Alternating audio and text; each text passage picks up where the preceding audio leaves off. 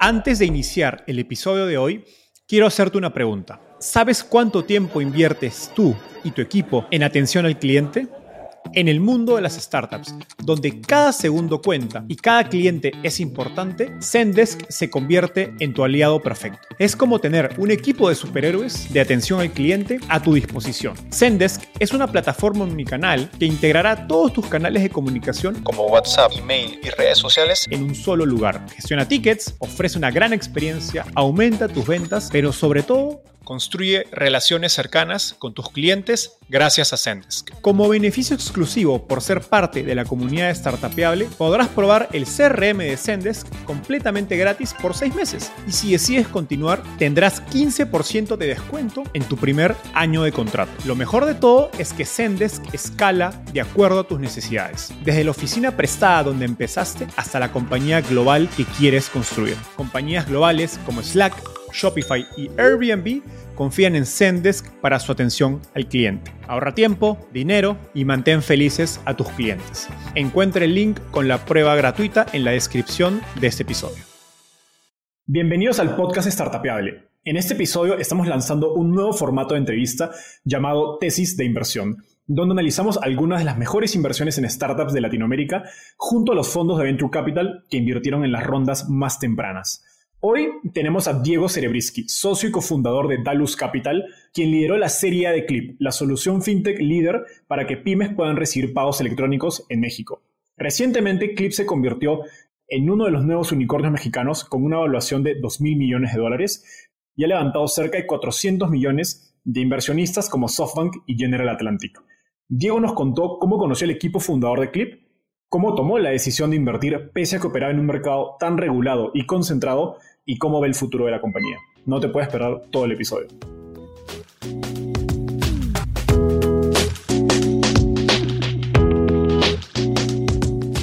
Hola, mi nombre es Enzo Cavalier y soy un convencido de que el emprendimiento en tecnología es una oportunidad histórica para resolver los problemas más urgentes de Latinoamérica. En este podcast conversamos con emprendedores e inversionistas de las startups más impactantes de nuestra región para descubrir cómo se idearon, escalaron y levantaron venture capital para solucionar problemas tan grandes como la educación, las finanzas y la salud. Recuerda visitar www.startapeable.com donde encontrarás todo un ecosistema de recursos para tu camino startup. Hola Diego, ¿qué tal? Bienvenido al podcast Startapeable. ¿Cómo estás? Muy bien, eh, hola Enzo. Gracias por la invitación para estar aquí. Súper. Empecemos por la pregunta de introducción que siempre le hago a mis invitados. ¿Cómo llegaste al mundo de las startups? Sí, pues eh, yo trabajé muchos años haciendo inversiones en private equity, que son inversiones en empresas grandes, maduras, de lento crecimiento eh, en Latinoamérica y en algún momento, hace algunos años, empecé a ver esta ola de emprendimiento tecnológico que empezaba en Latinoamérica por primera vez o reiniciaba después que había pasado en el dot-com allá por el 2000, 2001. Y, me pareció fascinante, vi que había grandes emprendedores, gente con experiencia haciendo esto en Estados Unidos, muy buen talento. La tecnología estaba ahí eh, para hacerlo mucho más asequible que antes pero lo que no había era inversionistas en ese momento. Y dije, pues este es el momento, esto es algo que siempre me ha encantado, yo estudié ingeniería en computación en la universidad, no me dediqué a eso, sino a las inversiones, pero dije, este es el momento, me quiero subir a esta ola. Y, dejé mi trabajo en private equity para juntarme con mi socio eh, para hacer venture capital.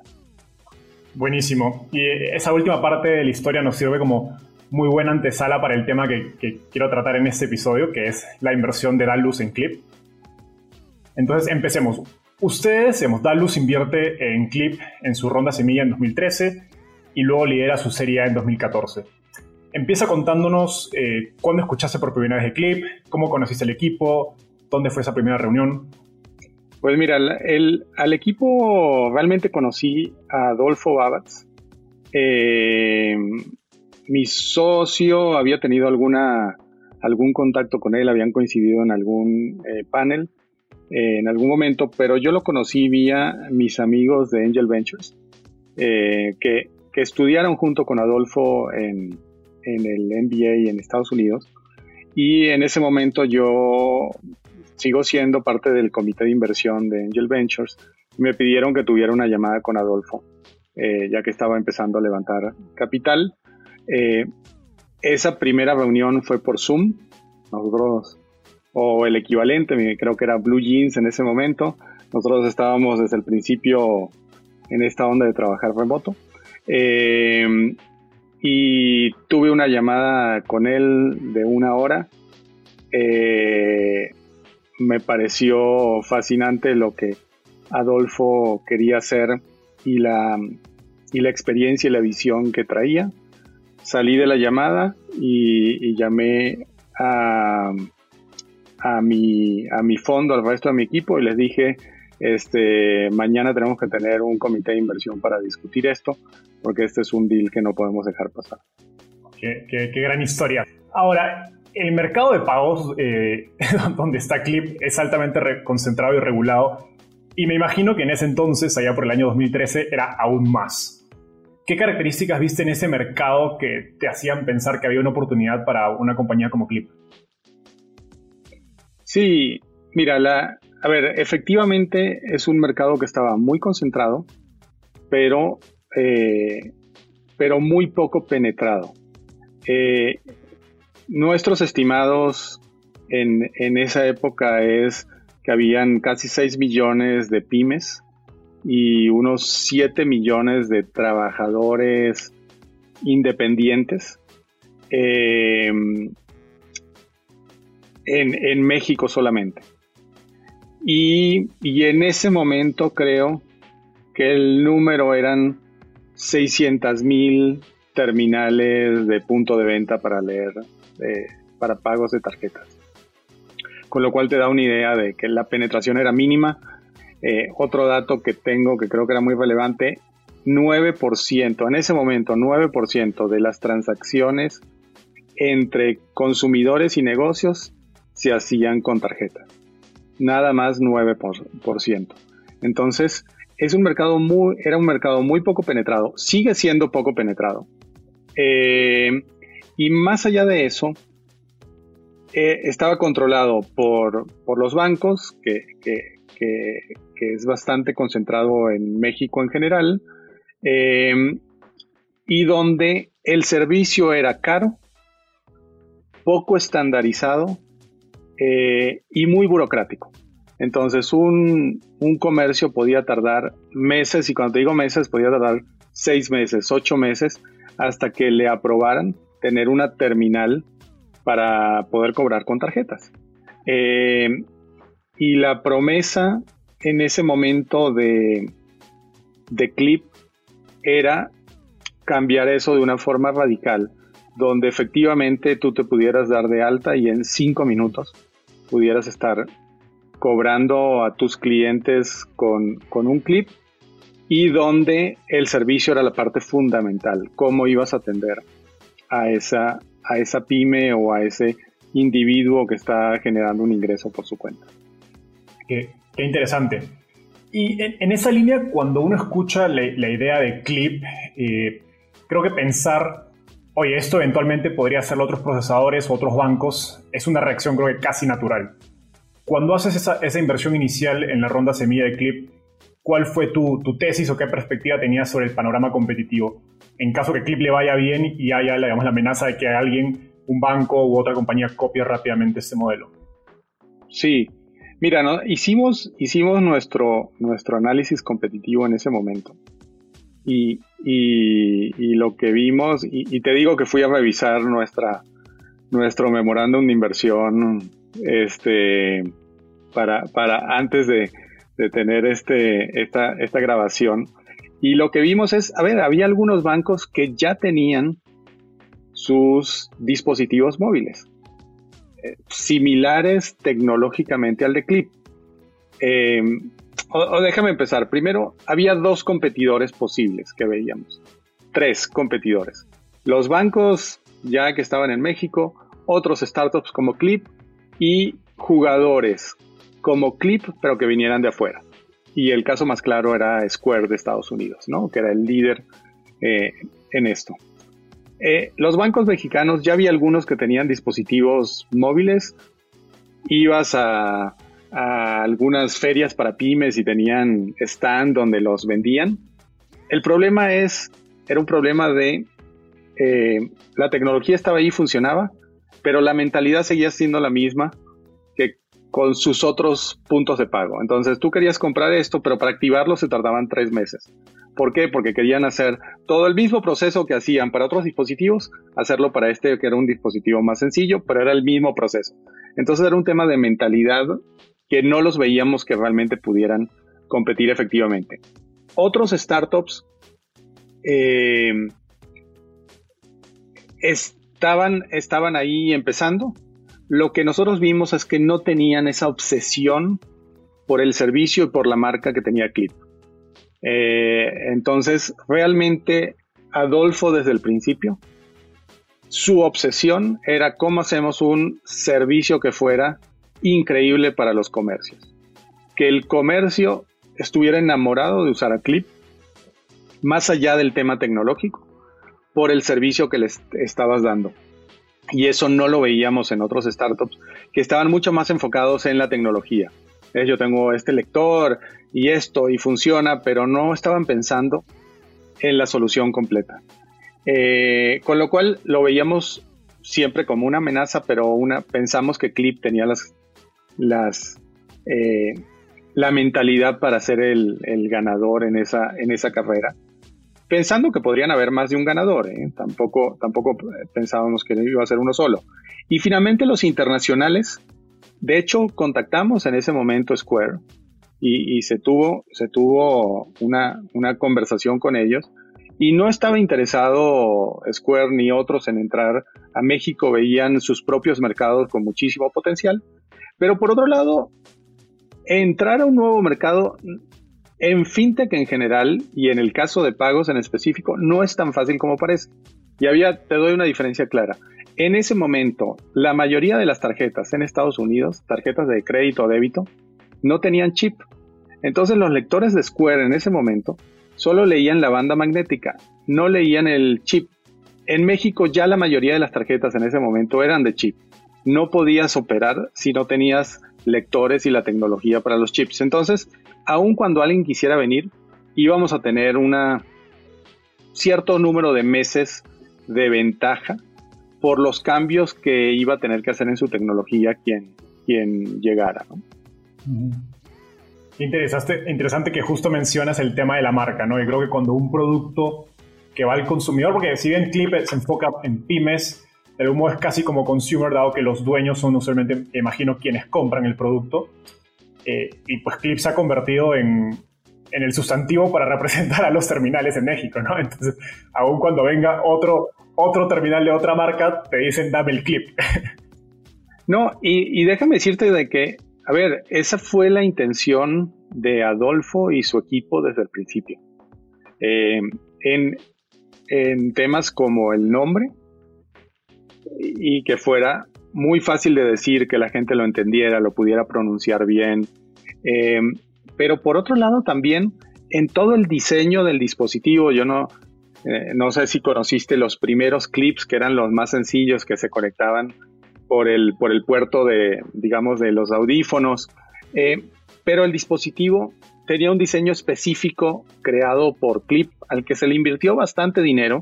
Había dos alternativas, se podía ir a China y decir, dame uno que es una cajita negra cuadrada que no dice nada, o como el de Clip que, que tenía los colores blanco, naranja, que estaban inclinados, que se, se diseñó para que encajara bien, no se soltara.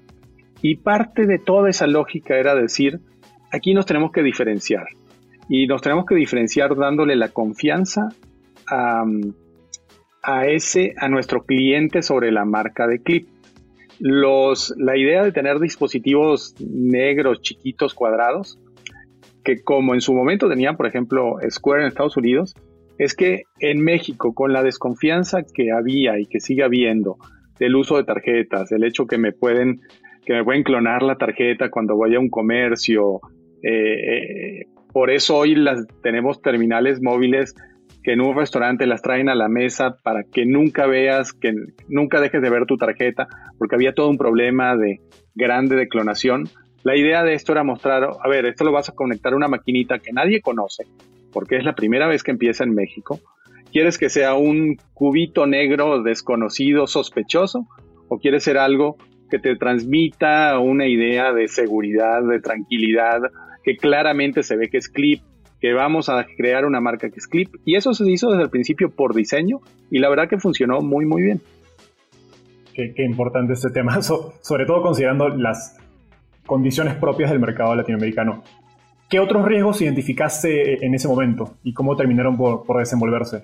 Sí, mira, había... Mm, a ver, vimos, claramente había un riesgo de fraude en el sentido de que, de que Clip no tuviera los algoritmos correctos para detectar el fraude eh, y se nos disparara, que es claramente uno de los problemas importantes en el sector de pagos en México en general.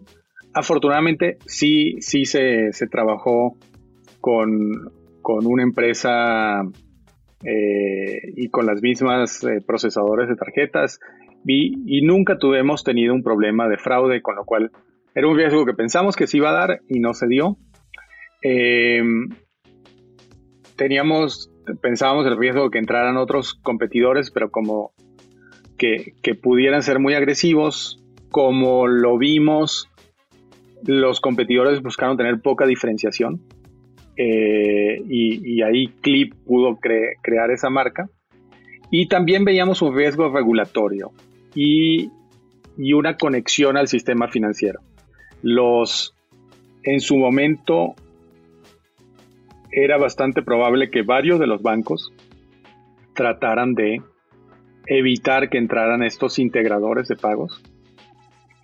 Y de hecho, algunos lo hicieron y, y, teníamos ese, ese gran miedo de que los bancos presionaran al regulador y pusieran trabas que hicieran este producto poco operable ¿no?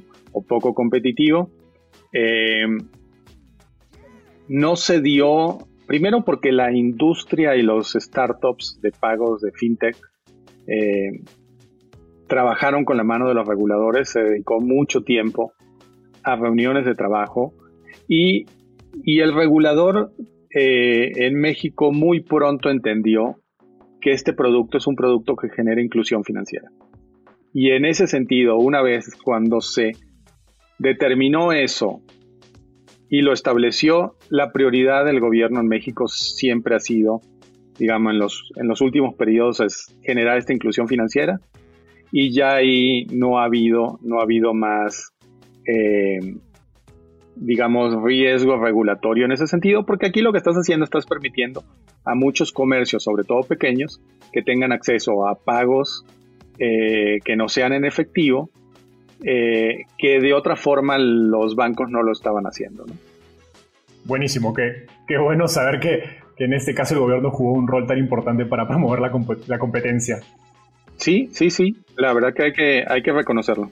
Dicho esto, eh, digamos, ya, nos mencionaste varios riesgos que definitivamente muestran que este era un mercado bastante complejo. Y ahora que mencionabas el, tema de los bancos, en, en, una entrevista anterior incluso Adolfo contaba que al inicio nadie les quería procesar las transacciones de Visa y Mastercard y les costó mucho conseguir esto, este acuerdo con Banknorte, si no me equivoco. Eh, en ese momento, ¿qué señales viste en el equipo que te convencieron de que pues, eran las personas correctas para atender un mercado con tantas complejidades? No, mira, realmente lo que vimos era un equipo, tanto Adolfo como, como su cofundador Village, que tenían una profunda experiencia en el dominio de pagos, en el vertical de pagos, y donde ambos habían trabajado en PayPal, eh, habían trabajado en otras compañías de pagos en Estados Unidos. Adolfo, desde PayPal, fue el encargado de abrir el mercado de México. Entonces tenía ese conocimiento profundo del mercado y de, los pagos y de cómo había evolucionado en otros lados que se volvía fundamental. Y además había la experiencia técnica de, cómo construir esta, esta solución. Ese era por un lado. Por el otro, te diría lo que, lo que te decía, la visión de Adolfo, decir al final del día aquí lo importante, la clave no es la tecnología, la tecnología cualquiera la puede conseguir. La clave es la atención, el servicio al, comercio, al cliente, la marca que vas a crear.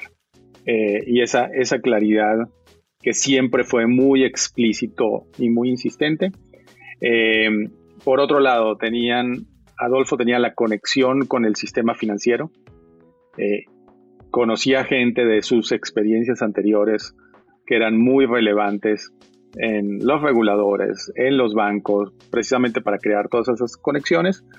Y finalmente, por haber estado en, en PayPal, pues tenían la conexión con Silicon Valley, que se volvía fundamental. Entendían cómo funciona el venture capital, qué están buscando los inversionistas, cómo se plantean las inversiones. Entonces era una combinación de experiencia de dominio, experiencia de financiamiento, este, conexión con el mercado local, ¿no? Y eso lo hacía muy, muy atractivo.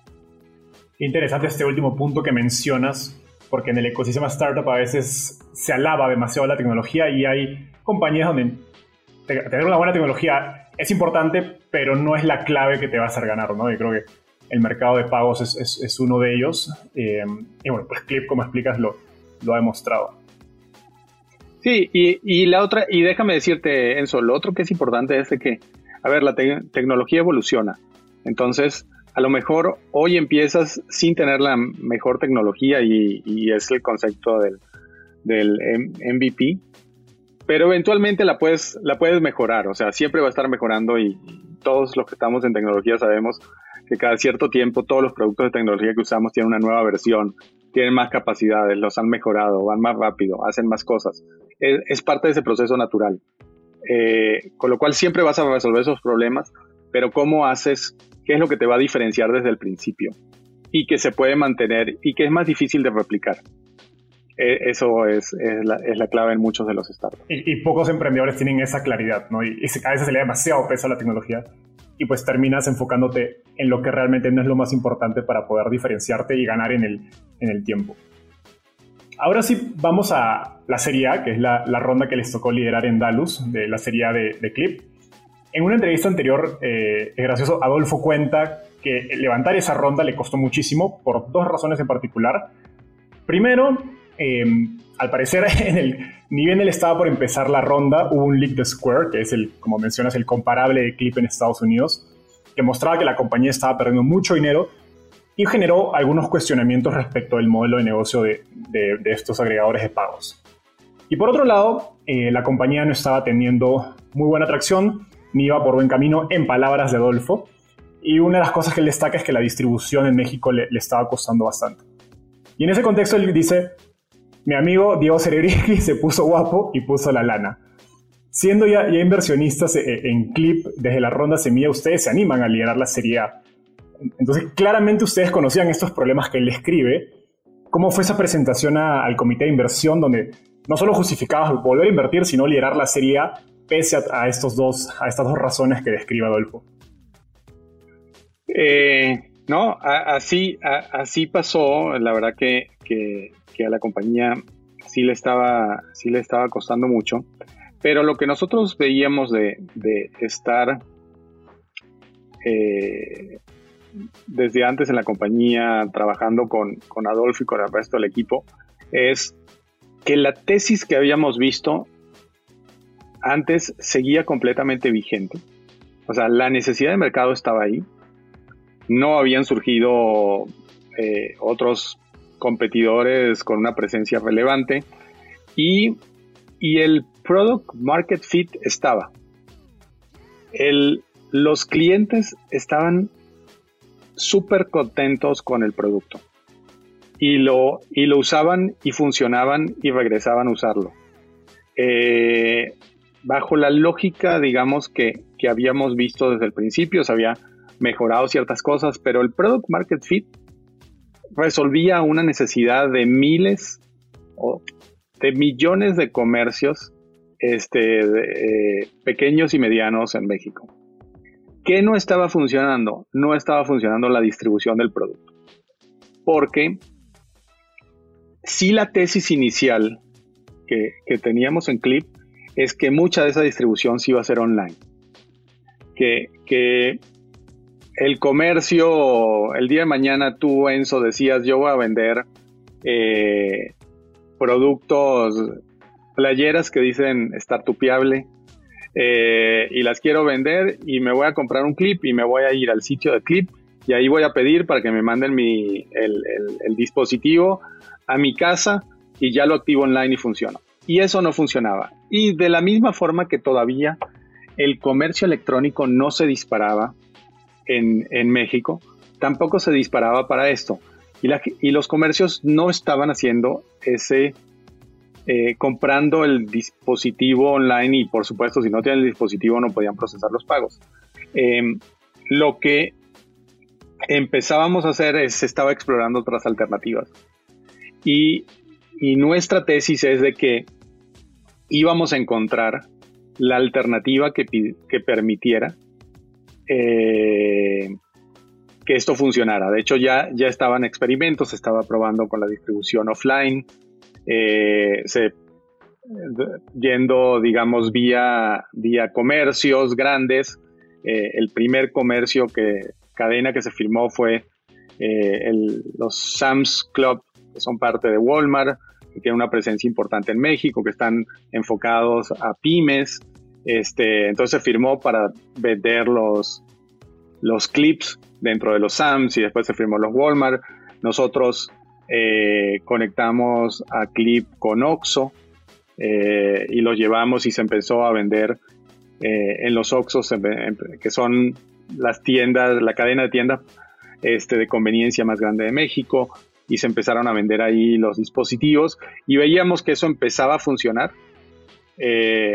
y, digamos estábamos bastante convencidos de que iba a funcionar, que esto es un tema de cómo hacemos de que el comercio pueda llegar y tener acceso al clip, conozca la marca y lo empiece a usar, porque una vez que lo empiece a usar, la propuesta de valor es muy clara, o sea, funcionaba en, servicio, en calidad, cumplía lo que sea, en tiempos.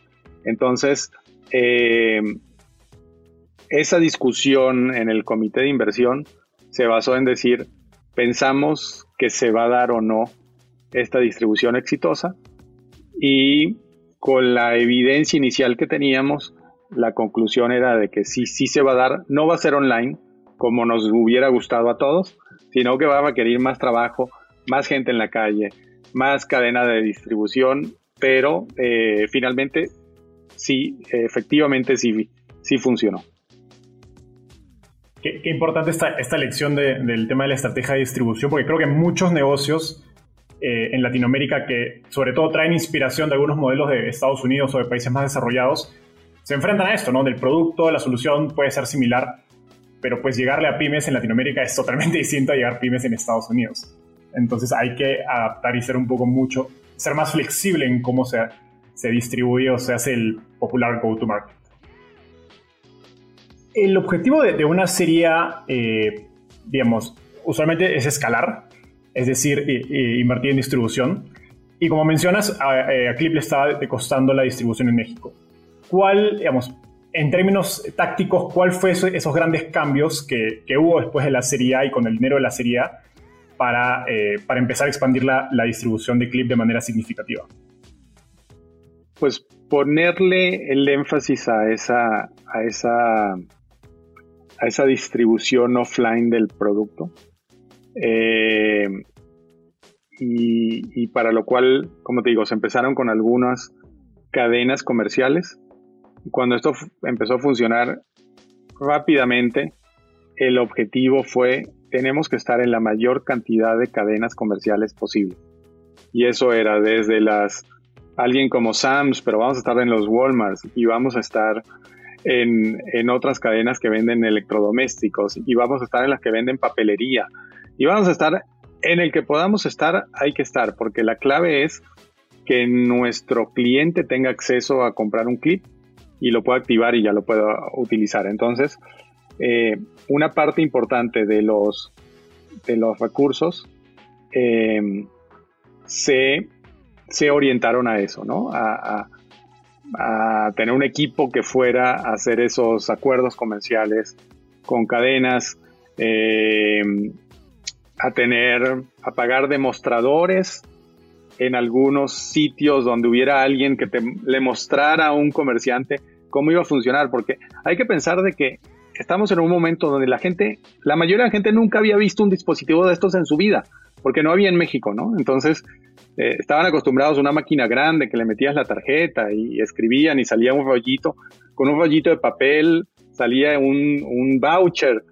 A esto es distinto, esto era un, dongle así chiquitito que se, conectaba a un celular, escribías ahí, no salía ningún papel, no te daban ningún recibo físico de que habías comprado, entonces había una desconfianza natural eh, y hasta se contrataban demostradores que mostraran el producto, cómo funcionaba, cómo se hacía.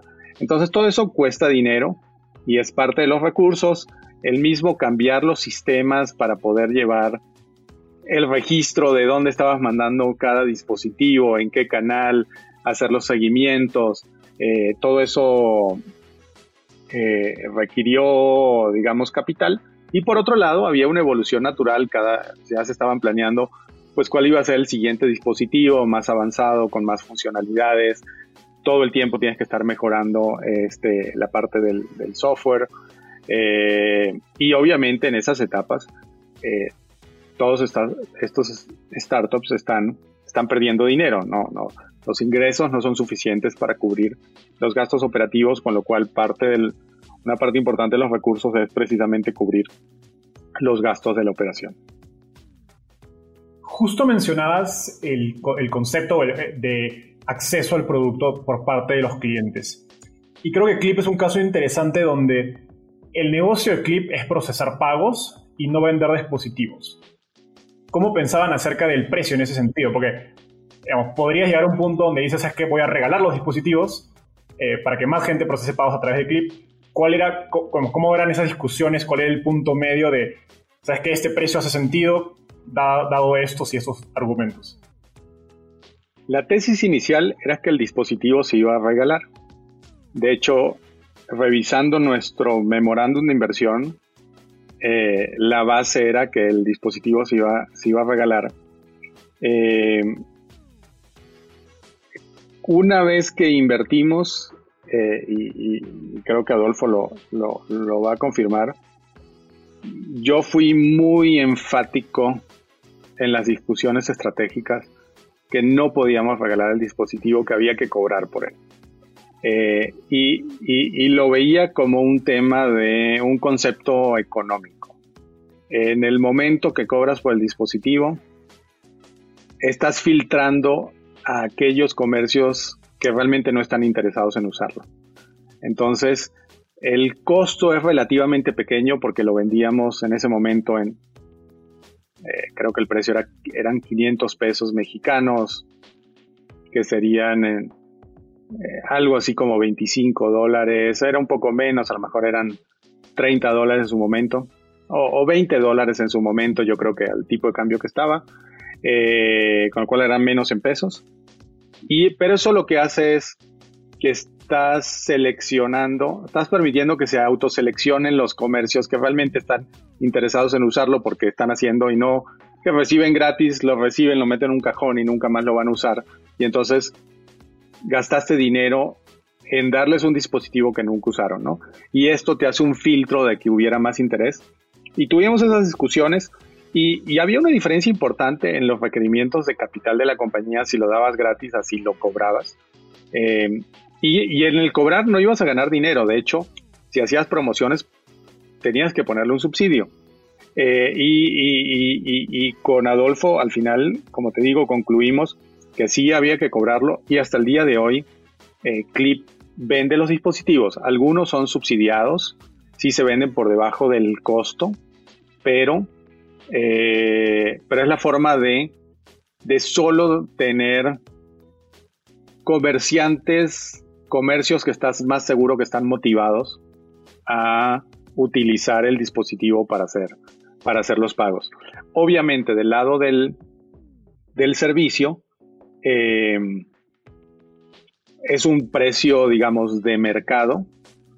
Eh, con, un tema, y este es bien, bien interesante, eh, cómo funcionan los bancos y cómo funcionaban los bancos en su momento con sus, con sus eh, terminales de pago, es que realmente la tarifa que te van a cobrar dependía, dependía de lo que el comercio negociara con el banco.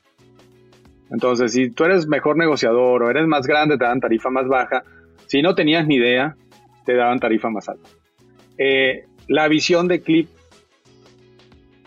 fue muy distinta. Es decir, a ver, aquí hay un solo precio. Todo el mundo paga igual.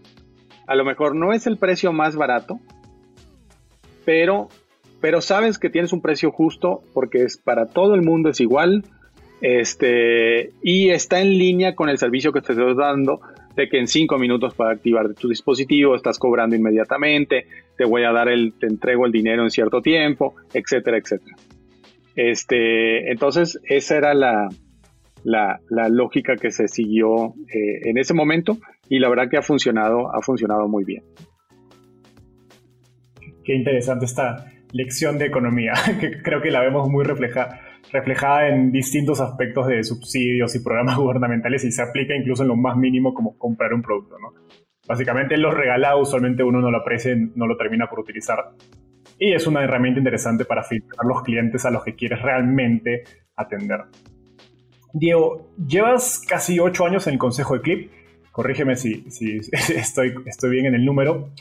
No, es correcto. Desde, desde que desde que levantó la serie SID, he estado, he estado en el consejo teniendo el, la, increíble oportunidad de acompañar a Adolfo y a todo el equipo de Clip en este, en este viaje increíble. Buenísimo.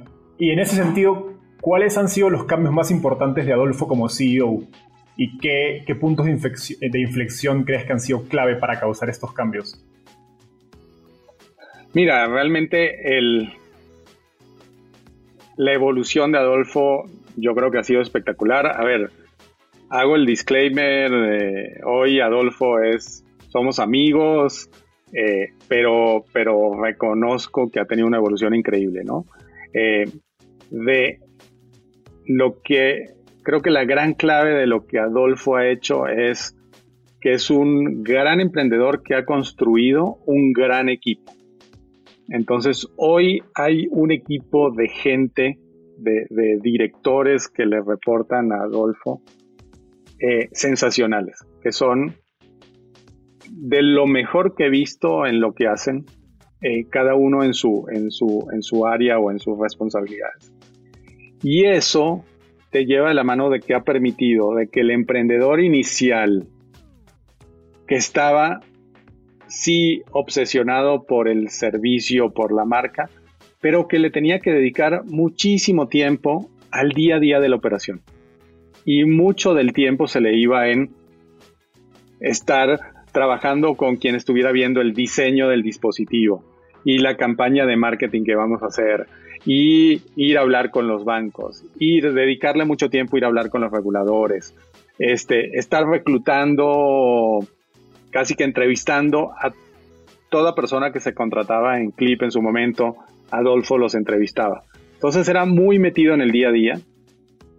Y en la medida que la compañía ha venido creciendo, Adolfo se ha podido separar de ese día a día porque tiene gente que lo hace y él está enfocado en la estrategia.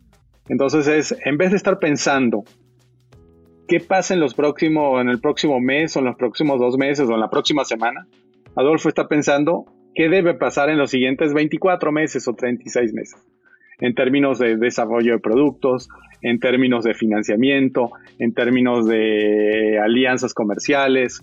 Eh, eh, es un gran cambio estratégico. Eh, muy, muy interesante y entonces hoy Adolfo está enfocado en decir, bueno, ¿cómo pienso, cómo convierto a Clip que no sea un producto, sino que sea una plataforma, que realmente se vuelva la plataforma para eh, comercios pequeños y medianos en México?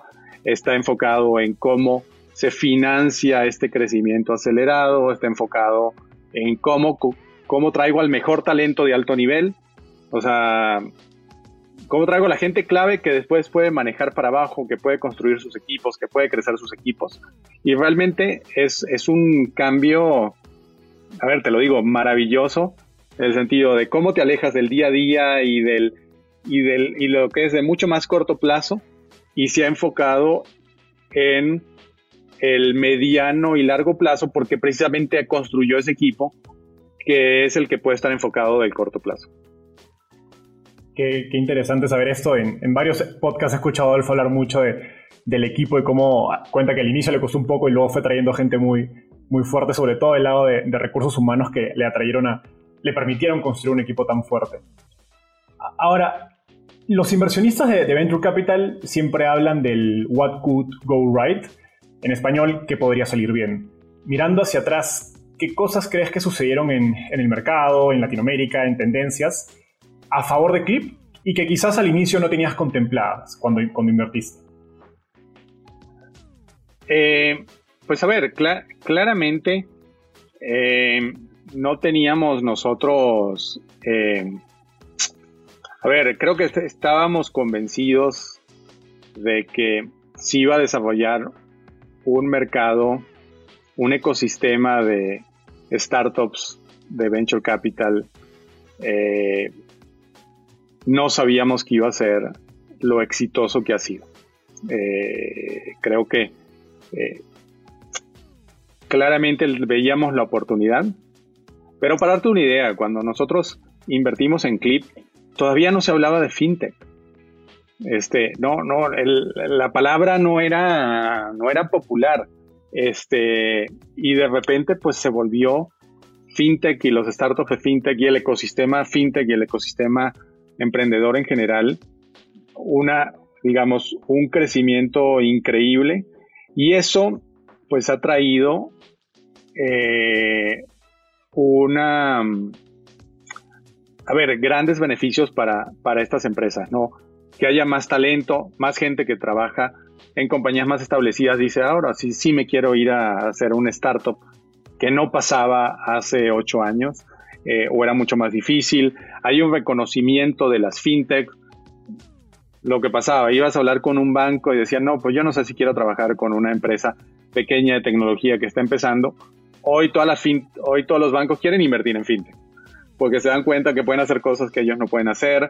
Y lo otro que es fundamental es que hoy hay muchísimo más capital eh, disponible para invertir en estas empresas y como, y como tú lo sabes y, seguro que otros este, entrevistados en tu, en tu podcast han dicho, pues a ver, estas empresas tienen que levantar capital en varias rondas en la medida que van creciendo y, las, y las rondas más recientes o las últimas rondas requieren más capital, y para eso requieres inversionistas de otras partes del mundo, sobre todo de, Estados Unidos, porque no hay, no hay hoy en Latinoamérica los fondos que puedan hacer cheques de 100, 150, 200 millones de, dólares prácticamente.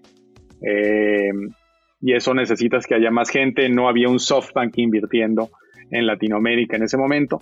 Y todo ese crecimiento yo creo que, que sí nos ha sorprendido positivamente y ha hecho que se acelere el desarrollo de algo que pensábamos que iba a pasar, pero, pero a lo mejor no tanto como se está dando. Buenísimo. Hace unos minutos describías eh, la visión de Adolfo para Clip como una plataforma, más allá de, digamos, un dispositivo para hacer pagos. Hacia futuro, ¿qué cosas crees que van a permitir que Clip siga ganando?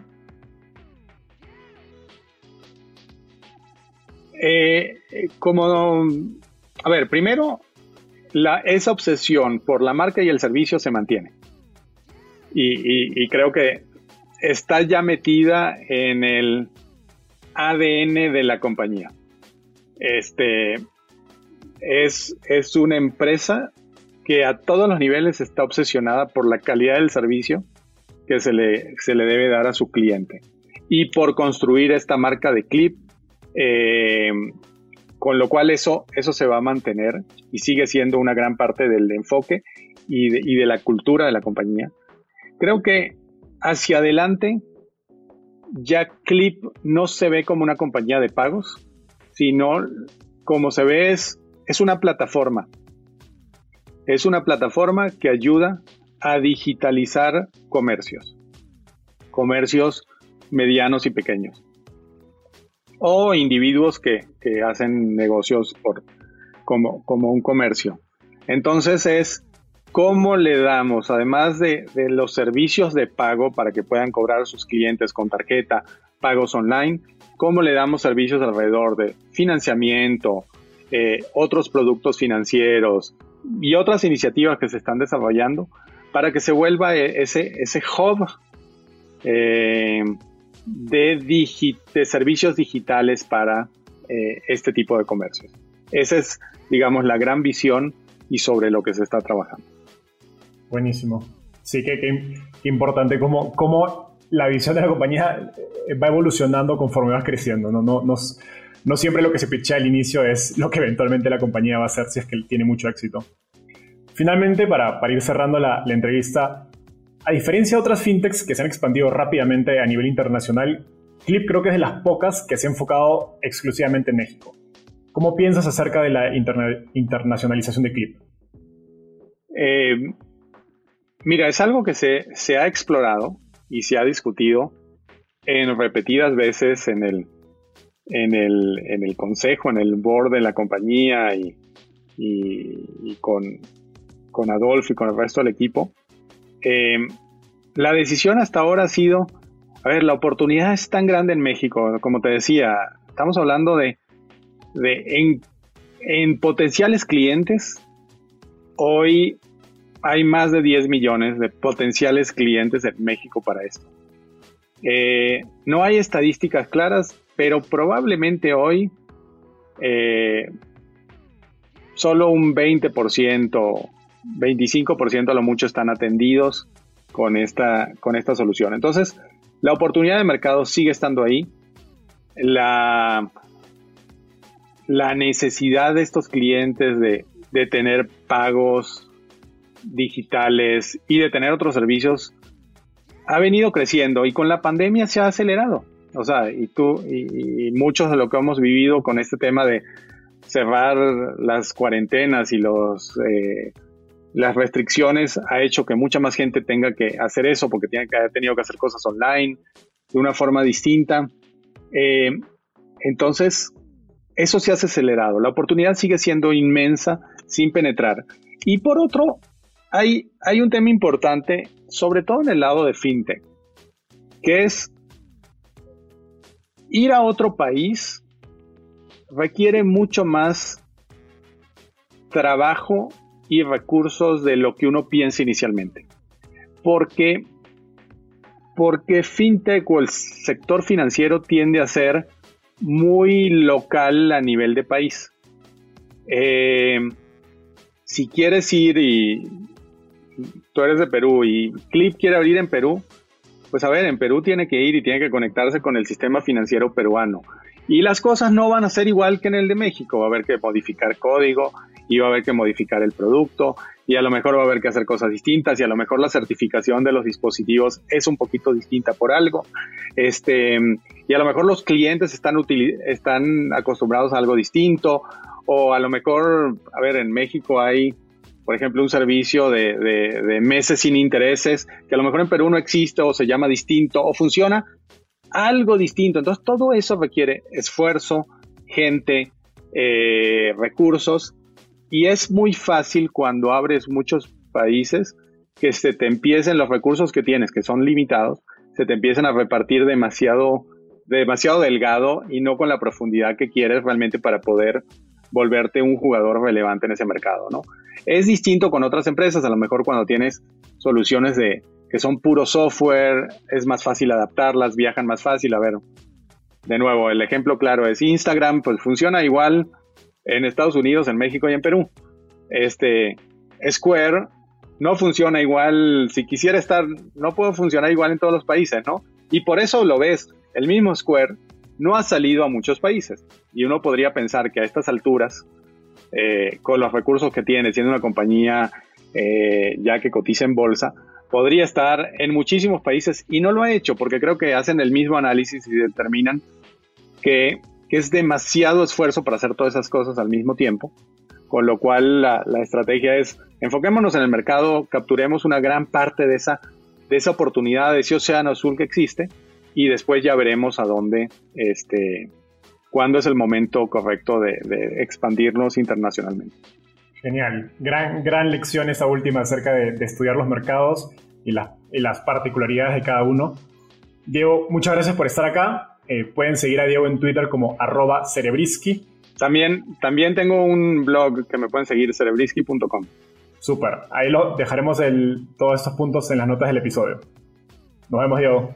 Muchas gracias, Enzo.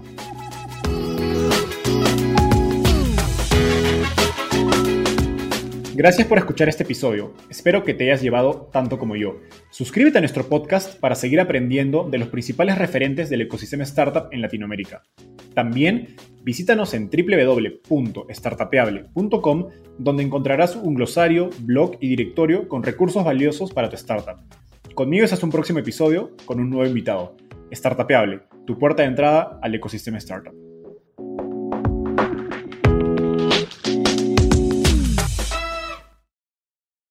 Este es un podcast producido por Explora.